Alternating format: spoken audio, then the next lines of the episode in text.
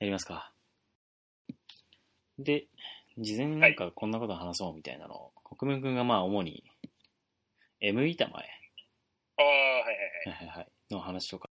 ゲーム開発で MQTT を使っているとか、あとはなんか常々、すごい定性的な話だけど、フィードリーでチェックしてるニュースサイトとかの話うんっていうのを共有したいねっていうことをしていました。最大。うんはい。いや、で、なんか国分くんの持ちネタの筆頭に挙げられているこのね、まあよくわかんないよね、もう、はいはい。 上司に転職活動を勧められたので、転職ドラフトで指名もらった中から10社ぐらい面談に行ったっていう、国分くんが転職ドラフトやってる時点で割と面白いし、そうなんだ。 10社ぐらい面談行ってる時点でね、これね、あのね、特定できるよ、割と。ああ、そうそうそう。そそそうううこれは特定できるんですよ。うんもう超簡単に。そう、なんかね、あれな、何歳ぐらいだっけと思って、意外と同い年にに近いんだっけ僕たちは。えっと、23? あ、そうなの国分くんはえ。国分くんさんは23歳なんですか、 そうでござい ます。マジで。いや、僕はね、24で、今年25なんですよ。ああ、じゃあ1個多分違うんですかあねあ、。そうなんだ。むしろ、国分くんさんは院を卒業していると思ってた。え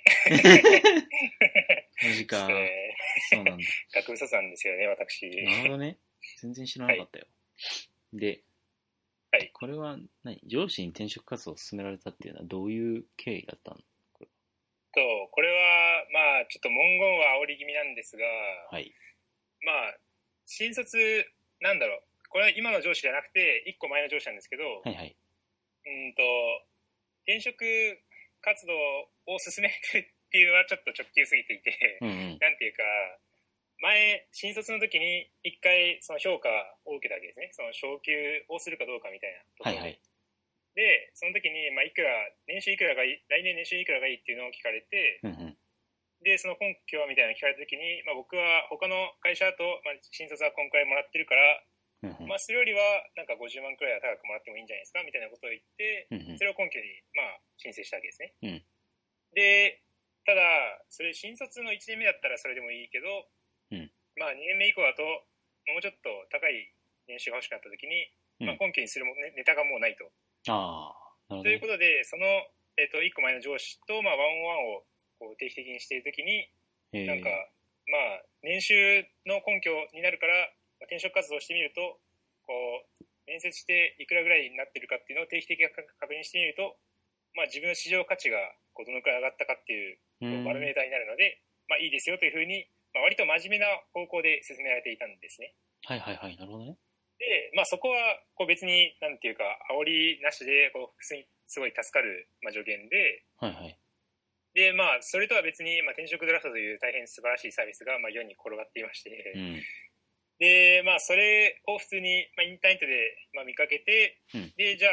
こう、給与交渉に、まあ、いい感じに使えそうな、まあ、額がちゃんと出るサービスがあって、まあ、便利そうだったので、はいはい。まあ、登録してみましたと。っていうか、あと、単純に、一人知人が、こう、やろうとしてて、その招待コードをもらったので、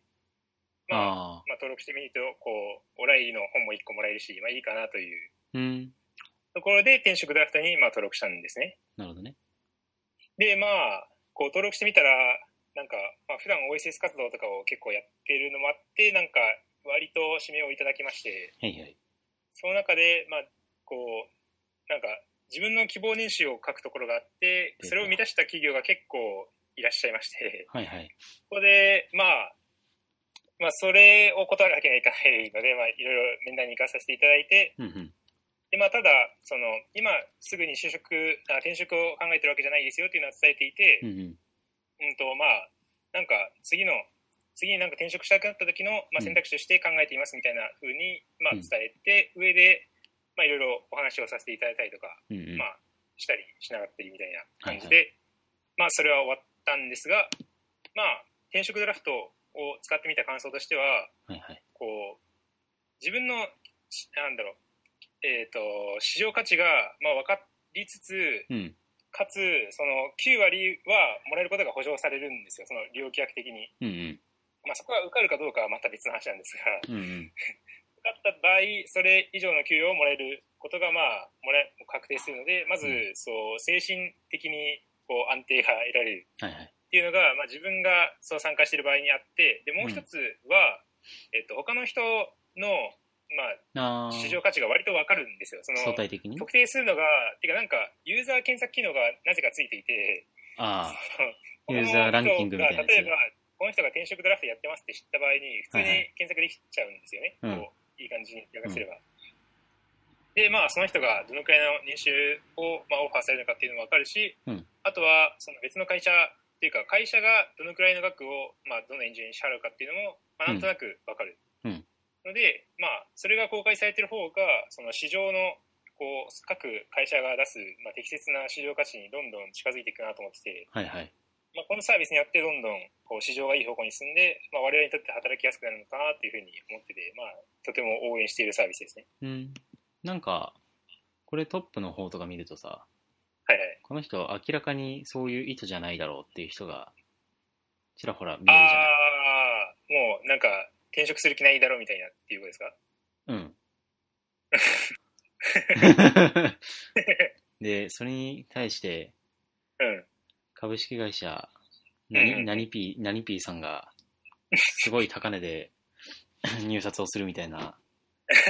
面白オークションが行われてて、まあまあままああまあまあ。あ、でもなんか、あれなんだろうね、その、冗談じゃなく、普通に何 P さんが入札してる金額はこの人だったら出すだろうみたいなうん。のは、多分、本当に適切で、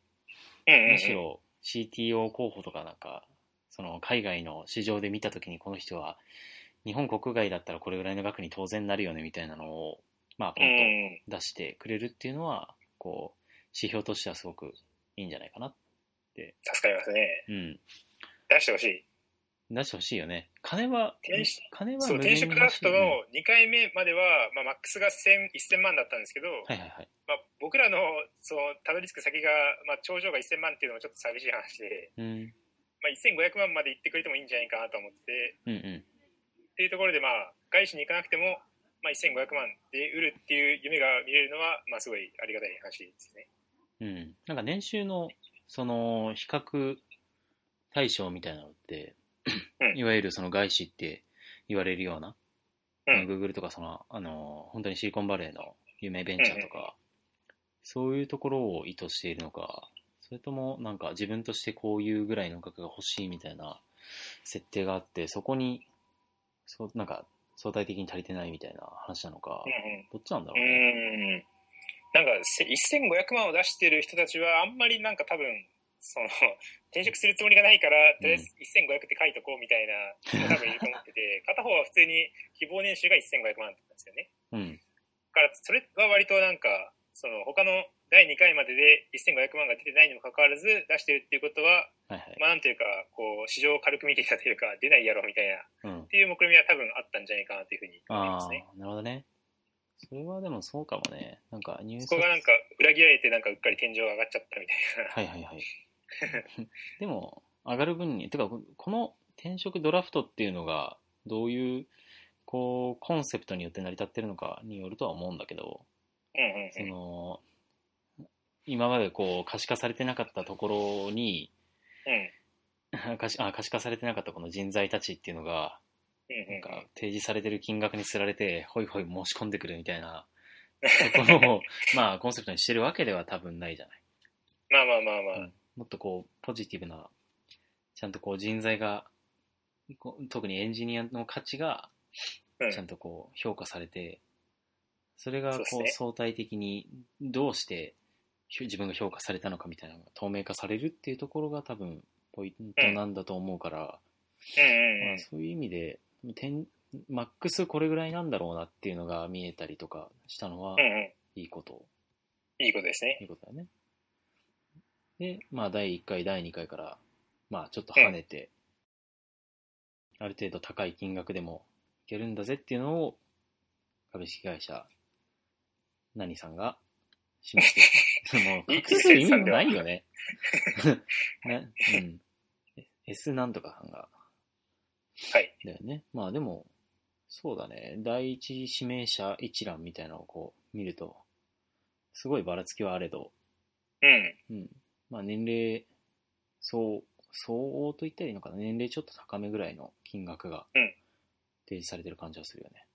そうっすね、その1500万、まあ2つ出てますけど、それ以外でも、まあ、うん、うん。 1000万がまあちらほらあって、そこは別の会社からもまあ出ているので、そうそうそう。まあ、割と広がってるのかなっていう。うん。まあなんか、でも、プロフィールをちょっと見た感じだと、引率で機械学習をやっていました、みたいな人が、いましたね。割と、ね、あの、高めの金額を叩き出していたりとかうん。するから、まあ属まあ、性必と要としてさ、れてそうそうな。そうそうそう、属性として何が評価されるのかみたいなのは、分かれど、業務まあ確かで、業務で何やってたかみたいなのって、これ確か非公開情報なんだよね。そこは非公開ですね。だから、それが可視化されてない分、オープンソースで何やってるかもわからない状況で、なんかまあまあ学まあまあ学歴しかこう相対的に評価する軸がないのはちょっと、うまあ、ん。ももうちょっとこう相対的な軸が欲しいかなとは思うよね。うん、まあ確かに。そうですね、なんか、一応、何のタグがついててっていうのがあって、その Ruby を使ってるとか、はいはい。まあ、他の Node.js 使ってますとかっていうのは一応わかるけど、まうんうあ、ん具体的にどこまでやったかみたいのはまあ出ないので、うんそこは透明じゃないですね。うんただ一方で、そこまで透明にしちゃうと、多分オファーあ、その、なんていうか、申し込みにくいと思って て、はいはいはい。そもそも転職サイトがそんな透明すぎると、まあ、いろいろ困ることが はいあはるい。ので、うんうんまあ、これくらいがちょうどいいんじゃないかなっていうふうに僕は思いますね。うんうんこれは、通常の転職市場のフローに乗るってことなんだよね、多分ね。まあ、確か。その乗ってくれっていうオファーを出せるというだけで、はいはい。まあ、それがもう受かる確約ではないという、うんっ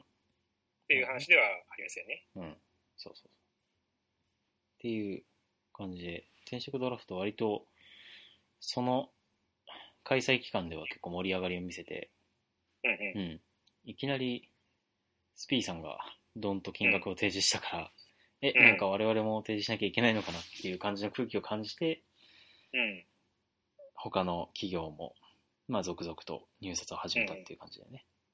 多分ね出し。てくれましたね。うん。GFX さんあたりがなんかツイートしてたよね。転職ドラフ言ってましたねト応援してる、応援してるみたいな。 まあでも、過去入札結果に比べて高く指名している企業が多いってことは、いいうん。傾向なので、まあ、いい傾向ですね。うん。4回、5回で、まあもっと大企業とかそういうのが参入して、うん。うん。ベンチャーだったらこれぐらい、大企業だったらこれぐらいっていう指標が見えるといいかもね。うん。まあ、あと、面談したかどうかっていうのは、一応承認、承諾したのか、どうかでまあ、見えるけど、ま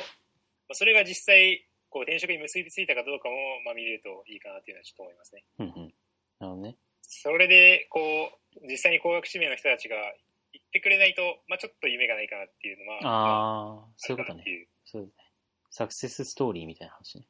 そうなんか、なんだろう、単純に額、この会社は高い出せますよっていうのが、その、承諾っていうのだけで示しちゃうと、いそれで、その後に断るっていうのも、まあ、可能かなと思ってて、ん。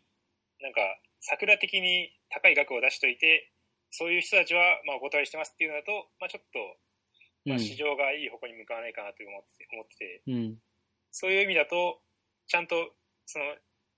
行った人たちは表示されるようにしてほしいかなっていうふうに思いますね。なんか、それ、開催前にあったよね、そういうの。ああ。ヤフーさんだっけ。なんなんか盛り上がってた時にいろいろ出てて、まあ、そうそうそうちゃんと僕は全部は追いかけてなかったんで、某盛り上がりますけどハテナの村の人たちが、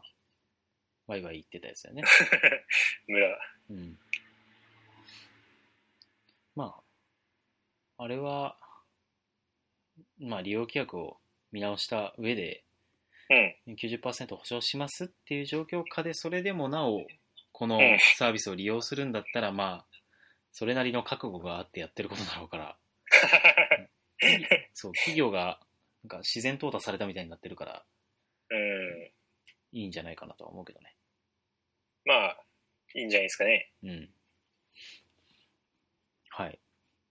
はい。転職市場の話は、割とポジティブな、上司による はい。アサインだったってことですね。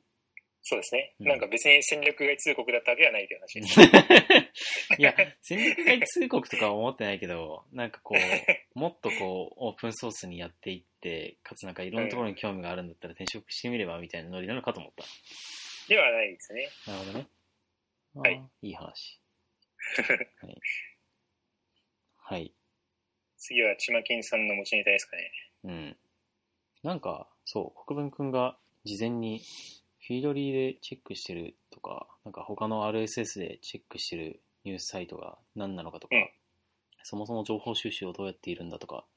まあうん僕自身が情報収集に詳しいわけではないけど、はいはい。まあ確かにフィードリーでフォローしてる数が何百とかいってるのほで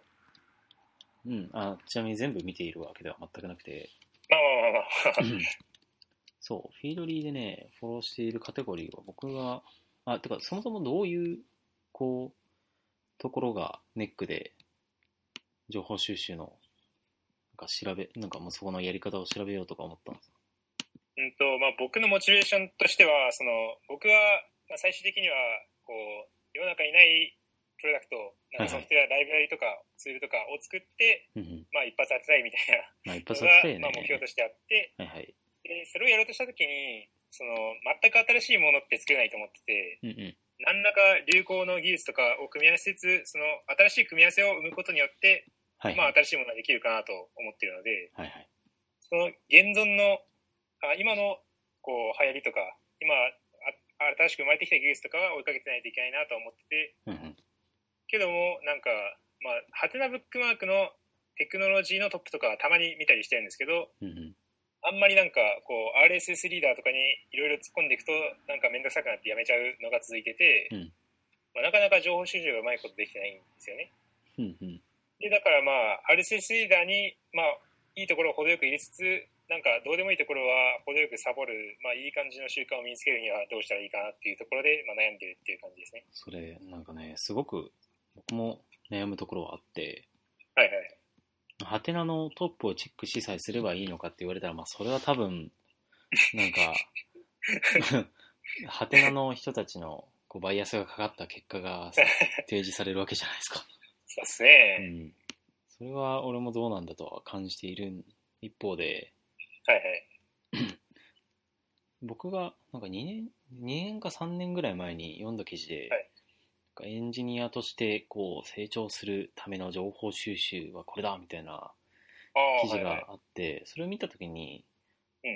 まあ、最新の情報をチェックするんだったら、ハテナは有用だから、おうハテナの特定のタグの、まあ、ハテブが5以上ついたうんうんうん。記事っていうのが、を、えっ、と、RSS で登録しておいて、ああで、それを、ー、なるほど。例えば、JavaScript、Ruby、うんうん。あとは、まあ、マシンラーニングとか、うんうんうんうん。そういうのをタグで、えっ、と、5ハテブ以上が流れてくるように登録しておくと、まあ、うんうん雑多なものはフィルタリングされるかなっていうのと、うんうんうん更新頻度も割と抑えられるかなっていう、えー、5だけでもそんなに抑えられて読みやすく、うん、割と、おーこんな感じはするね。それいいかもしあとは、各社の開発者ブログ、れない。うんうんうん。あとはね、リクルートさんの運営のポスト D ってやつ。おうああ、まあまあ、名前は。もう、あそことかはすごくいい感じ。えあの、良質な翻訳記事が流れてくるから、ー、なるほうど。ん。それをフィードリーに登録して、まあ、どんくらい見てるんですかえーっとね、し英語の情報が7割なので、うん。正直フィルターしてそうだなまあタイトルだけでも多分ね2割ぐらいに減ってうんうん。そっからえっ、とパッと読めばいいかなっていうその例えば最新技術の入門記事みたいなやつをさっと見てこれはうんうんなんか後々にも活かせそうなノウハウなのでこれはポスなんかポケットに入れておこうみたいなうんうんフうん。ローを組んでいるから、多分そこら辺のフローはあんまり変わらないんだろうけど、え今のその英語のやつが多いっていうのは、ポストリーに限らず全部。あ、そうそうそうそう、全部全部。ああ、そうなんだ。うんえー、えどっから入ってきてるんですか、それは。えーっとね、IT 系のカテゴリーだと、その、フォーブズのテックカテゴリーとか、おうあとは、えーっと、レディットああ、はいはいはいはい。のプログラミングの、まあ、カテゴリーとか、ああとはね、 えーっと、ザ・ネクストウェブとか、ーおううん、ベンチャービートとかなんか、そのあたりのこう海外のプロダクト海外のニュースとか、ええあと、なんか Airbnb エンジニアリングおうとか、なんかそういうこう海外の開発者ブログとかだと、もうちょっとなんか別の情報が入ってきたりするかうん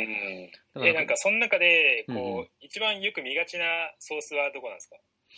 あのね、それが、まあ、まあ、ハッカーニュースはまず見るじゃないですか。おうほうほうほう、はいはい。あとは、レディットもそうだし、うんうん。うーん、さあ、ネクストウェアはそんなに見ないかな。あの、ハテブはね、まあ、なんだかんだ言って日本語の情報はハテブが真っ先に上がってくるから、う。うんん、そこを見てしまうっていうのと、うんうん。あとは、まあそうだな、他で言ったら、なんかビジネスカテゴリーとかもそういうのがあってね、そのビジネスカテゴリーは。あ自分あの、そのフィードリーが、こう、フィルタリングしてくれるやつで。あ、はいはいはい。で、まあ、例えば、その、よっぽど重要な情報だったら、その、ワ Y コンビネーターっていう、その海外のうんインキュベーションプログラムで有名な、その、サム・アルトマンっていう、うんうん。うんまあ、要はパートナー的な存在はいはい。の人のブログとか、うんうん。あとは、その、もっと言うと、ベン・ホロウィッツって、アンドリーセン・ホロウィッツっていう、その、ベンチャーキャピタルのおうそのオーナーの、あ、あのーポッドキャストとか、はいはいはい。そういうのは見ている感じかな。カテゴリーに流れてくる。そうそうそう。なので、7割、あー7割テクノロジーを、その、ハテブハッカーニュース周りを中心に見て、ええで、3割は、その、フォーブスとか、えー、テッククランチとか、あとアンドリーセン・ホロウィッツとか、そういうこうメジャーどころから拾ってくる感じかな。ああ、続きがしない な。い や、なんか、でも最初言ってたのが、すごくうん、そうだなって思うのがあって、うんそのうち、こう、追っかけきれなくなるとか、その、どれ見たらいいんだみたいなのとか、やっぱあって、うんうん。で、僕が自分で、その、TS っていう CLI のコマンドを作ったんですよね。おうこれは、なんか、何ら宣伝ではなくて、こうやってる、なんか結局、上位5件ぐらいしか見ねえなっていう気持ちになったんだよね。ああ、はいはいはい。で、その TS でコマンドを打つと、えー、Reddit でしょうんで、ハッカーニュース、うん。うん。 GitHub トレンズ、ああ、あとはテッククランチ、うんうん。さっき言ったマッシャああとザザネクストウェブ、うん。他なんかデザインの情報を知りたくてデザイナーニュースとか、マッシャブルとかなんかそういう、まあデザイン関連のサイトとか、うんうん。 Ruby だったら Ruby Daily とかさ、うんううん、たまに更新されるけど、そういうのの、こう、一覧がね、パッと流れてくるように、コマンドを作ったわけですよ。ん。おおそ、のエンジニアリングで解決。そうね。上位5件が、その瞬間の上位5件が、パッと流れてくる。流れてくるっていうか、まあ、そのコマンド叩いた時に表示されて、それをまた定期的に叩くみたいあ、そうそう、なんか、うんえっ、と、はいはい表示されて、定期的に叩くっていうか、もう普通にコマンド打って、な。打ったうらん、パッと出てくる。そう、なんかリンリンクとタイトルがバッて流れてきて、はいはい、まあなんか気になるタイトルだから、その、コマンドを押しながらクリックして、地道にポンって飛ぼうか、みたいな。なるほど。っていうやり方を取ったらいいっすね、そう、なんか結局 RSS よりそっちを見るようになってしまって、おー えじゃあその TS コマンドで基本的には見ているんですかそうだね、僕の方はそうしてます。それを、まあ、一日に何くらい見るんですかえーで、朝と昼と夕方晩ぐらいになると、まあ大体でも、ハッカーニュースとかがすごい早いだけで、他はそんなに頻度が高くないから、ほうほうほうん。まあ、4回とか。う。4回。なるほど。で、まあ後々の帰宅途中に読むかって言って、うんうん。ポケットに入れとく感じうかな。ーん。なるほど。うん。で、なんでしょう。その、ハテナとかさ、はいっはてい。いうのも一緒に見たいので、実はその TS コマンドに TS ハテナっていう風に入れるおと、サブコマンドが。そうそうそうそう。自分用隠れサブコマンドを用意して、それで定期的にハテナをチェックするみたいなことはやっていて、おーむしろ僕はトップページに飛ぶコストの方がすごくでかいんでほ、 TS ハテナで解決しているうんうんうん。感じかな。なので、えうん。なんかメインで見るメジャーなサイトをパッて入れとけば、結局、いいろんなところから引っ張ってきて、その、寄稿記事みたいな感じでさ、テッククランチに載せたりすることがあるんで、ー、うんうんうん。うん、それでいいかなっていう気持ちになっちゃったんで。まあってい大うのが正直なところで体すねメジャーな5個ぐらい追いかけていけば、まあ、十分かっていっう。ていう気持ちになった。なるほどう。ん。あとは、でも GitHub トレンズは結構、なんか個人的にはすごい面白いなと思っていて、えたまに、えっ、と、ハテナの、なんかブックマークみたいなので流れてくるけど、ー、うんうん。それだけじゃなくて、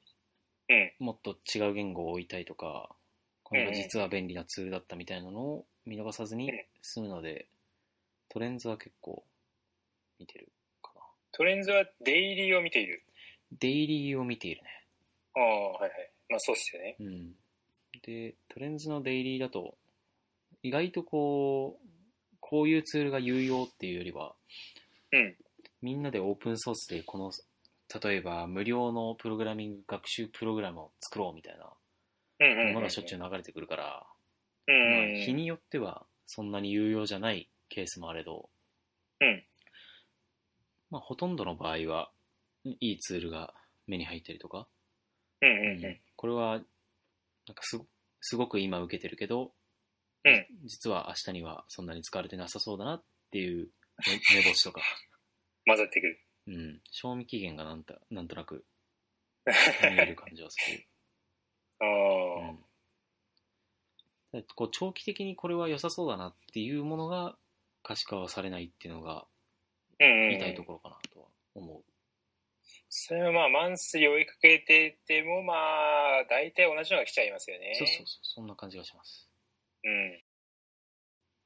で M 板前はい。の話はでいこれ見た前じゃないよっていうの言ってたけ ど多分ね誰もね見た前じゃないね M 板前って呼んでないと思ううんん。でね、いやー、これ、僕も頭の中だと、いや、これどう考えても見た前だろうとは思っ てて。いや、その一応公式っていうか、建前的には M 板前って出してるんですけど、はいはいまあ一応、最初は頭の中だと見た前って読んでたし、うんうんまあ、 まあ他の人も見た前って読むだろうなっていうふうには思ってて、うんまあただなんか対外的に M 板前って発表してるうちに、自分の中ではもう割と定着してて、はいはいまあ名前は一応これで落ち着いてますね。 M 板前っていうのは、うん板前の MLB 実装のそうですね。オープンソースツールだと。はい。はい M- MLB の板前で M 板前です。 M 板前、うん。あ、でもこの前、インフラストラクチャー×ルビーみたいなテーマで、はいはいはい。六本木ルビー第2回はい。で発表してた。登壇してきましたね。 うん。いや、なんか資料を読んだんですが、うん。でもなんか、良さそうですね。そのジェムインストール板前っていう風なのをしなくてもはいいいっていうことですよね、これ。そうですね。うんと、まあ、これ、なんで作ったかというと、もともとは、その Ruby 会議の準備を、そのバーベキューっていうのを発表、まあ、以前したんですけど、はいはい。まあ、それの準備をしてる時に、ちょっと現実逃避がしたくなって、なるほど。で、まあ、書き始めたんですが、うんこれのことの発端は、去うんう年、えっと、RubyConf っていう、なんか、アメリカの Ruby 会議みたいなやつがあるんですけど、はいはい。去年 Ruby 会議に参あ Ruby カンフに参加してるときに、えっと、MLB の発表が、まあ、いくつか、いくつかあって、うんうんうんうんで、まあ、その、M 板前が使ってるような技術を、こう、発表してるトークがあったんですよね。うん。で、なんかその発表がある日の、まあ、ランチとかで、えっと、Ruby カンフに僕は、その、クパッドの、えっと、他の3人と一緒に来たんですけど、うんうん。その中の吉織さんっていう人と、あと、えっと、皆川さんが、まあ、いて、でそこでなんかランチしてたんですけど、うんうん。まあ、その時に僕が MLB 全然知らなくて、うん。組み込み、言組み込みの言語ってそもそも何すかみたいうんな。感じで、組み込みってハードウェア用じゃないんですかみたいなうん感じだったのを、まあ、その二人になんか、こう、いや、ソフトウェアにも組み込めてね、みたいなのを教えてもらって、はいはい。なんか、 MLB で、MLB を他の言語に組み込んで、なんか Go でシングルバイヤーにするといいんじゃないですかみたいなのを、まあその時は言われたんですね。うん。ということで、まあ作ったのが、まあ板前 Go うん。の由来は実はそこにあって、まあ、ポケモン GO とかけてるのもまああるんですけど、うん。一応、なんていうか、もともと発音し発案したのはそのルビーカンフの、まあ、ランチだったっていう感じですね。うん。で、あ、まあ、それをすることによって何が嬉しいかっていうと、うんと、板前はまあ Ruby で、RubyGems で、まあ、実装されているっていうか配布されているので、うんまあ、実行するためにまず Ruby とか Gem とかのコマンドがある必要が、まあ、あると。うんうん。で、ジェムインストールをするときに、その環境に、うんと、Ruby が先にインストールされている必要があって、で、まあ、いくつか解決方法はあると思うんですけど、まあ、シングルバイ内で作られていれば、もうじバイナリーポンドダウンロードしてくるだけで、うんうん、他に Gem とか Ruby みたいなコマンドに依存せず、なんかバンドルインストールも RBM インストールもいらずに、まあ、実行できるので、すごい手軽ですと。うん。で、ただそれで困るユースケースっていうのは結構、まあ、限られていて、うん例えば、そのサーバー、えっ、と、EC2 でサーバー立てて、それを、えっ、と、板前でセットアップしたいみたいな時っていうのはは、いはい。うんと板前は普通にパッケージがあるんで、その Linux のサーバーに普通にパッケージをインストールして、うんうん。まあ、Ruby とか Gem コマンドの、こう、なんだ、えっ、と、プラットフォームごと、まあ、叩き込めるわけですね。うんってやると、別に Ruby に依存しないコマンド叩いて、で、板前も実行し始めることが、まあ、できてしまう。うんうん。ので、まあ、別にそこはもう解決されてた問題なんですね。うんで、じゃあ、何が解決されてなかったかっていうと、うんえっ、と、開発環境のセットアップの時に、うんうん。まあ、初手で、えっ、と、まあ、Mac の場合は、えっ、と、システムに Ruby が入ってるじゃないですか。はいはいはいはい。で、そのシステムの Ruby で入れた場合は、まず、その MacOS って、シエラ最新のやつでも、エンドオブライフの Ruby が入ってるんですよ。うん。 Ruby2.0.0 が入ってて、はいはいはいはい。そうですね。で、まあ、まずそれは使いたくないっていう話があって、うんでじゃあ、うんと Ruby を入れるってなると、うんと、まあ、なんていうか、こう、本来、その、板前で管理したいはずのものを手で入れることにな、先に手で入れることになってしまうっなるほど。ていうのが、まあ、あんま綺麗じゃない。はいはい。で、最後にパッケージ入れたいっていう場合、まあ、ホームブリューがまず入ってないので、うんうんうん。まあ、パッケージ管理システムが Mac にはまあ標準ではないので、うんまあ、そこをまた先にホームブリューなり入れる必要があるので、まあ、あんま綺麗じゃない。うんうん。で、実際、その、うちの、えっ、と、マシ開発環境のマシンをセットアップするツールでも、まあ、ホームブリューはそのツールから入れてるので、うんまあ、板前自身をホームブリューに入れようとすると、まあ、困ってしまうっていうわけですね。うんうん。なので、まあ、シングルバイ内で Ruby に依存しない、えっと、なんだ、プロビジョニングツールがあると、えっと、Mac でも動くし、あとは、えっと、Mac でもその Ruby とか入れない状態で、ブリューホームブリューもない状態から、まあ、Ruby とかホームブリューの管理も、その、えっと、プロビジョニングの仕組みに任せられるっていう利点があって、うんうん。かつ、その Linux で、まあ、さデフォルトで Ruby が入ってないディストリビューションもまああるので、うんうん。えー、とそこに対して、まあ、Ruby をインストール、手でインストールする前から、まあ、実行できる。うんうんまあ、パッケージングしてもいいんですけど、まあ、そのパッケージングの時も Ruby とか Gem を入れる手間がなくなって、まあ、ハッピーだよねっていう感じですね。うんうん。ちなみにちょっと分かりづらかったっていうのを補足しておくと、その、エンドオブライフの Ruby が入る点に関しては、うん言語機能自体は、まあ、Ruby2.0 より MRuby の方が若干言語機能としては劣ってて、うんうん。まあ、キーワード引数が使えなかったりするので、ええっとまあ、その点は困っちゃうんですけど、まあ、ただその MacOS の場合は Ruby が2.0で固定されてしまうのに対して、うんうん。まあ、MLB の方は自分でまあ更新して、まあ、メンテされている MLB を自分でビルドして、まあ、はいはいシングルバイナリーに含めることができるので、うんうん。まあ、少なくともメンテされてない状態ではないっていう点で、まあ、健全かなっていうふうに思いますね。うーん、なるほど。これ、っそうていう感じです。 M 板前の実際のこう、速度面みたいなのはちょっと変わったんですか速度面は、うんと、MLB で、えっとまあ、ツールを作った場は合、いはい。まあ、コンパイル済み、えっと Ruby の場合も一応そのスクリプトを、えっとえーコンえっと AST にパースして、うんその AST を、えっと YARB が、えっと解析できる、まあ、ISEC にコンパイルされてっていう、まあ、いろいろセットアップの、まあ、コストがあると思うんですけど、うんうん。まあ、MLB で、えっとまあ、コンパイルした場合そこの部分が、えー節約っていうか、まあ、スキップされるので、うん起動がかなり早いです。えっとうん。普通に Gem でインストールした板前の場合、だいたい500ミリセックぐらいかかる環境で、うんうん。えっと、M 板前を起動すると、まあ、17ミリセックとかで終わったりするのへえ。で、起動速度っていう点ではかなりストレスがないですね。うーん。なんか例えばホームブリューみたいなツールも、なんかブルーリスト叩くと、その起動時間だけで結構食うんですけど、はいはいはい。まあその点が MLB でツールを作った場合は、まあ、解決されるので、ちょっとした C ルライ、C コマンドラインツールを作りたい場合は、まあ、向いてるかなっていうふうに思いますうね。ーん。まあ、もちろん M 板前の場合は、その、プロビューイングするレシピの実行するコマンドの方がもちろんボトルネックになるんで、そこは、そこまで重要じゃないんですけど、はいはい。まあ、レシピがその開発環境みたいなすぐ終わるような、えー、と場合とかあとは、えっ、と板前と違ってその SSH 上で実行するのを想定してないので、うんうん。えっとファイルの IO をするための、まあ、C 言語のを呼び出して実行するみたいなのが普通にできるんですあーよだからその分早くできるなるほどですね。うんうん。で、まあ、ただ MLB のその IO を使うようなメソッドがちょっとまあ充実してないので、まあ、そこは多少しかできないんですけどうんうん。まあ、そこはおいおい早くなる余地がだいぶあるかなっていうふうには思ってますね。割と、じゃあ、マイクロなユースケースを想定して、今は作られている。そうですね。うん。で、まあ、ただ、その、えっと、うちのクックパッドが、えっと、サーバーをセットアップするときの、まあ、用途としては、えっと、板前を、さっき言ったようにパッケージングしてサーバーに入れちゃうわけですね。うんうん。で、板前ローカルっていう、その SSH 越しじゃない方を、うん SSH 越しに叩くことで実行してて、それをやった方が、その、毎回、えっと、ファイルを送信したりみたいなのをしなくなるので、早いんですよ。うんうん。そのレシピとか必要なファイルとかを先にターボールで送っといて、はいはい SD からダウンロードしてみたいな風にしてて、うんうんで、そうすると、うんと、板前ローカルっていうコマンドの速度がどう考え、どうししても板前 SSH を想定したい M 板前の方が早くなりうるわけじゃないですか。うんうんうん。ってなると、その、どんなオペレーションをするにせよ、そのファイルの IO は絶対やるので、まあ、うんと、板前ローカルを使うような用途用途でも、まあ、M 板前の方が、うんと、理想ではあるっていう感じですね。うーん。なるほどだからま、あ、頑張れば、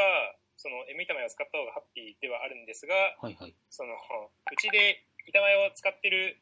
なんか環境が結構複雑で、それを置き換えるのは、うまあんいろいろ MLB でもいろいろ実装しないといけなくて、うんまあそこは、なんかそんな、その労力に見合うほどのメリットはないかなというところで、今は置き換えてないうんという感じなので、まあこれから導入しするっていう場合は、M 板前をやるのがおすすめかなっていうふうに思いますね。なるほど。はい。僕も、なんだろう、自分で板前を使って、はいはい。で、プラグインを作ったりしていて、はいはい。で、まあ、僕が使うユースケースは板前、むしろ SSH の方が多くて、うんううんうん。ん。M 板前で、でも A- M 板前でちょっと気になるのが、その SSH のまさにその話で、とか、あとはうん、そのプラグインの機構をなんかサポートし始めましたみたいなのを、うなんんかうん。コミットでしていた気がするんで、そはいれはいのはい。話をちょっと聞きたいなと思うんですけど、えっと、SSH の問題に関して言うと、うんうん、それは別のツールでなんか解決する必要があると思ってて、うんうん、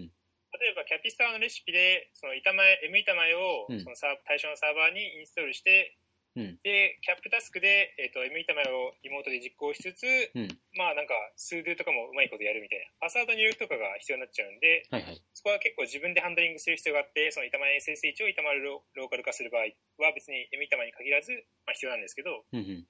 まあ、そこ結構大変なので、うんまあ、ジェム化とかはしてあげるのが、まあ、親切かなと思ってて、うんうんまあ、僕が個人の予定で、い名前先生からそっちに移行するんだったら、まあ、それは書こうかなと思ってるんですけど、うんで、もう一つ、えっとプラグイン、プラグインに関して言うと、うんうんうんと、MLB のその標準のジェム的な機能は、えっと、MRP ジェムって言うんですけど、うん MRP ジェムの場合、その GitHub から、えっと、Git クローンしてきて、で、そのジェムと一緒に、あ、M ジェム、あ MRP ジェムを、例えば M 板前みたいな MRP ジェムと一緒に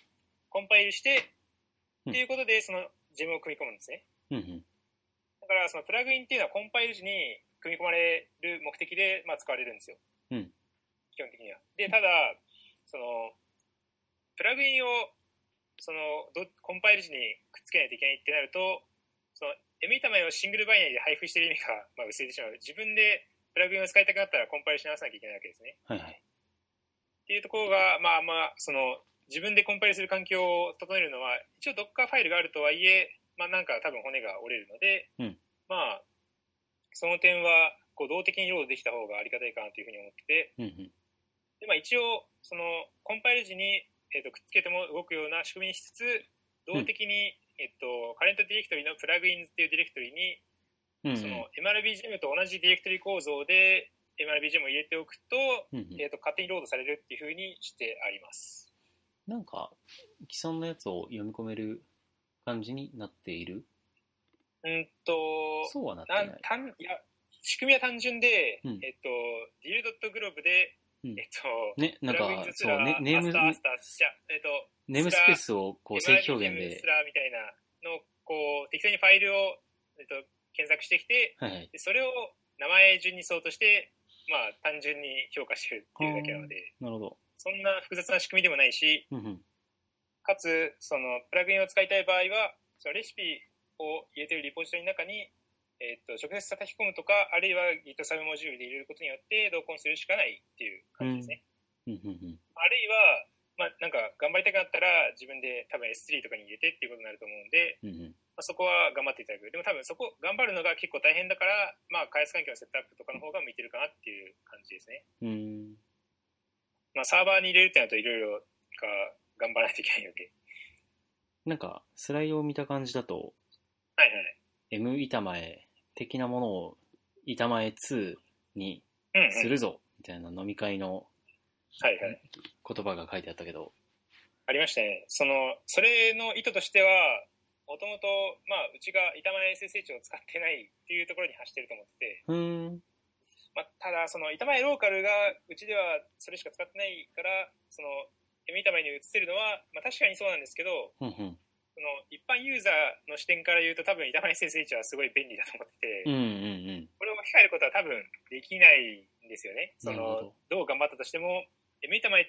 が実装している単体の機能だと、まあ、どうもならないので、うんうん、あり得るとしたら、その板前 SSH じゃない、えっと板前ローカルの機能だけを、えっと板前2にして、はいはい、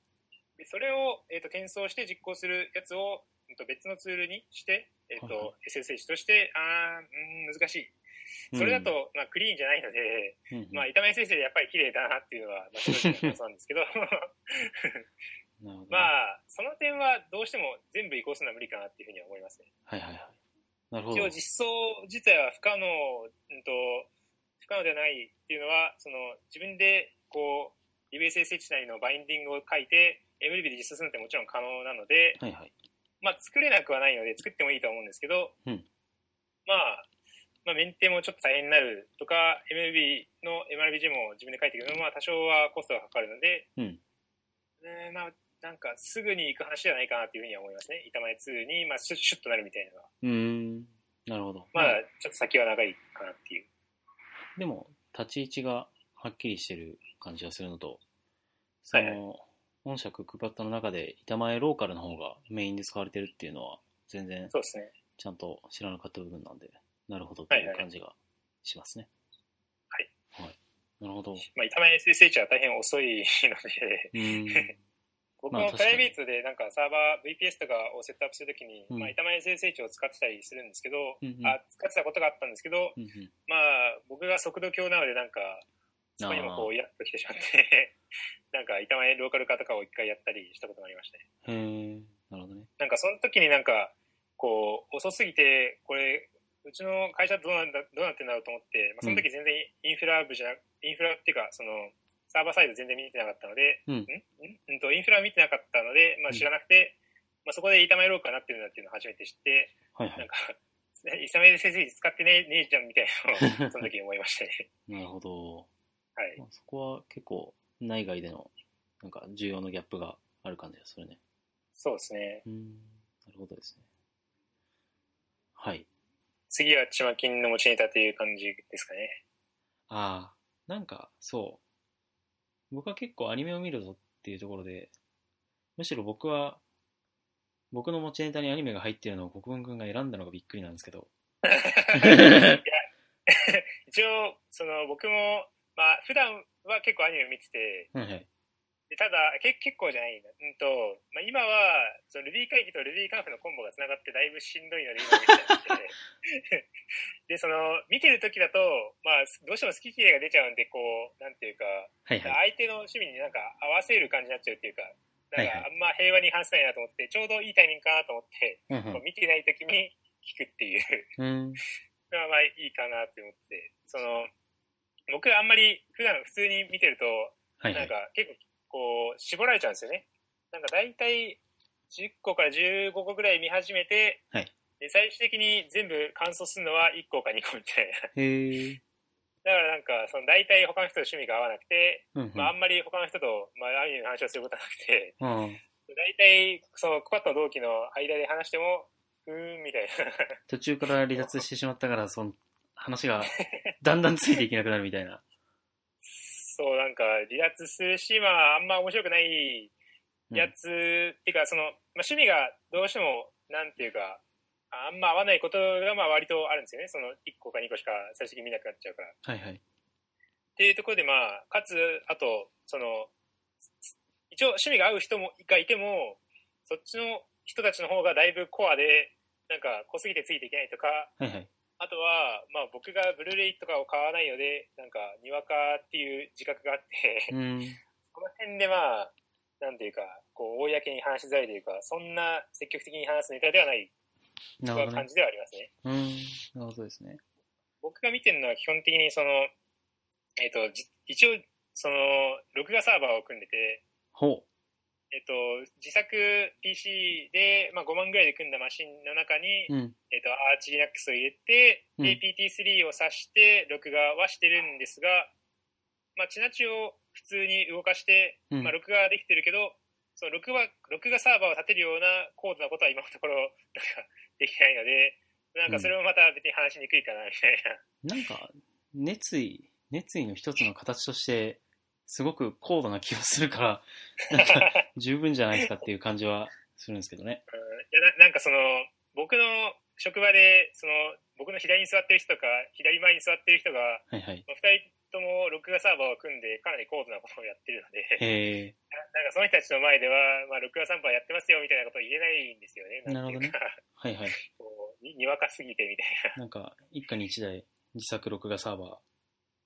ーの、 いやーこういやその人たちはちゃんとこうストレージもこうレイドとか組んだりしてるんと思うんですけど、まあ、僕は普通に3テラバイトの HDD をポンと置いてるだけなので。 まあ、ぶぶっ壊れたらすぐ飛んでいく感じなんですよね。なるほどな。だいぶにわかですよね、これは。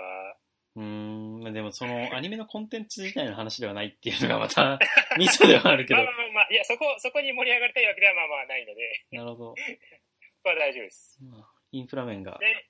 ちなみに前、前の日は何を見てたんですか前の木。前の木今の木ではなくて前の木。今前、のあ、じゃあ今の日いいですよ。もう、い今は僕はちょっと、なんか、何も言えないですけど。 えーっと、僕から言うと、今の木でじゃあ、なんかちょっと一覧を見ながらになるんだけど、うん。えーっと、まず週末のイゼッタ、ほうほうほう。えっと、なんかワワーキング、はいはいはい。わわわ。わわ わ。あと、オルカティック、んオカルティックナイン。あ、ほっかれて一回、はいはい。あと、えっ、と、これは今週分まだ見てないけど、魔法少女育成計画。ほうほうほう。はい。あと、あうん。えー、学園ハンサム。ほう。あと、灼熱の卓球娘。ほうほうほうほう。で、あとは、えーと、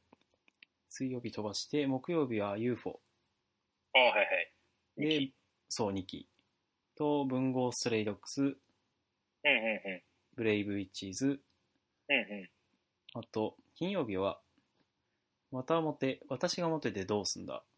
はいはいはいはい。あと、ガーリッシュナンバうんうんうんうん。ー、ドリフターズ。 僕、ハマり値だいぶ高いのでは。 マジでで、で、次、まあ、まだある。次は、配給ああ、はいはいはい。と、ジョジョ。ええー。あ、さすがにもう終わり。うんと、あと、なんかね、こうお地味に見ているのが、サイキック層の災難。ああ、ええー、見てるんだ。え見てる。っていう感じです、今 期は。ー、え、それで、トータル、なんか20個以上ありそうなやつを、まあ、毎週ちゃんと最新話まで追いかけている。うん。おお。僕は割とやりますねコンスタントに見ていくタイプなんで、ああ、なんかそ、うま、前の期は、あの、ネタでクオリティアコードを見てい て、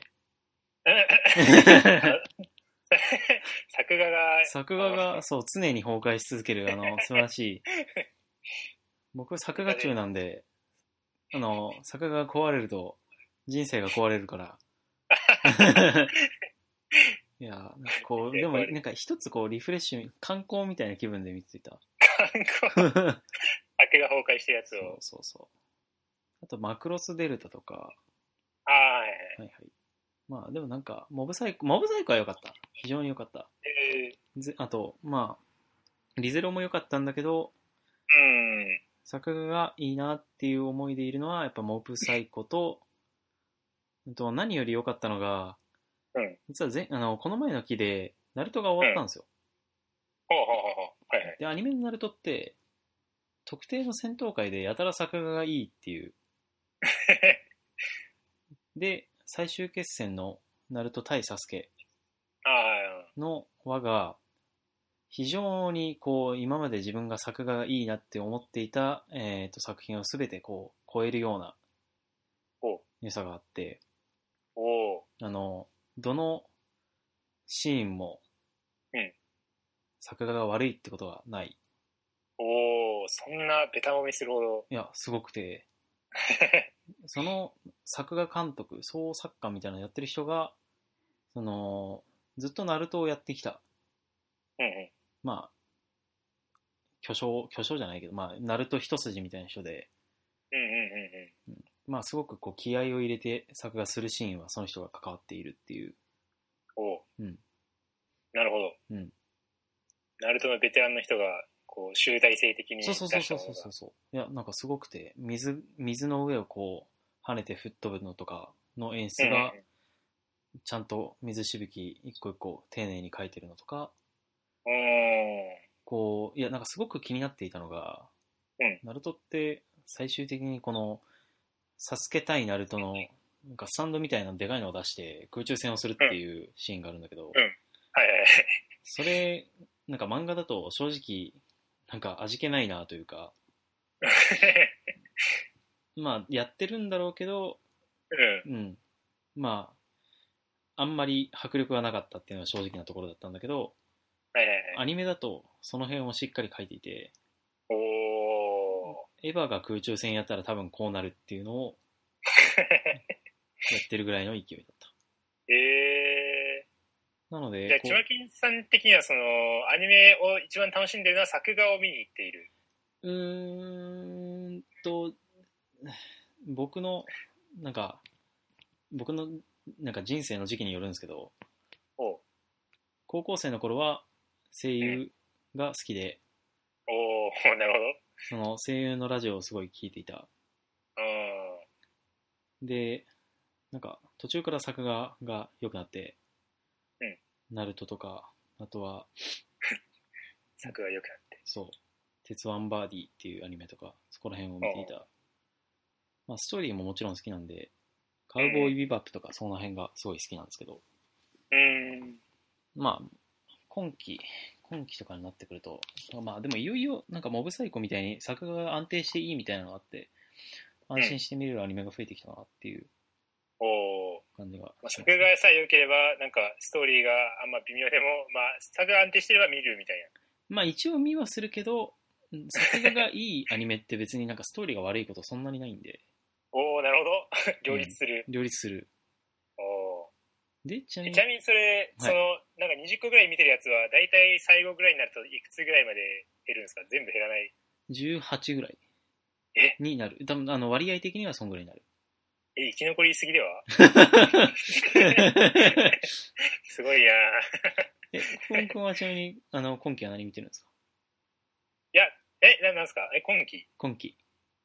や、今期はだからまだ、その忙しいからまだ見たいんですよ。なんかこれから、そのアメリカから帰ってきた時に今見ようと思ってて、あーまあ、ちまきんさんのおすすめを先に聞いておこうかな、みたいあ、なるほど。それな。でそ言ういううことです。と、えっ、と、まあ、これは見た方が良さそうっていうのは、はい。週末のイゼッタと、はいはいはい。あと、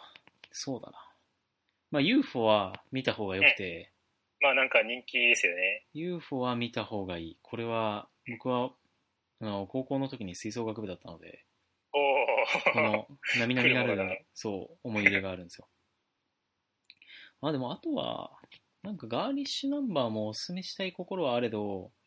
はいはいはい。ガーリッシュナンバーって何かっていうと、まあなんか声優の子たちのアニメで、うんうん。えっ、と、まあ雰囲気的には白箱っぽいんだけど、うん白箱っぽくやる気に満ち溢れてはいなくて、うん。うんうん。割と主人公が最初の方、なんか人格的にはそんなにやるなんかネガティブで、世の中、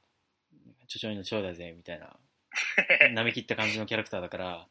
うんうんうん。見てて勇気をもらえる感じのアニメではない。うん、なる ほど。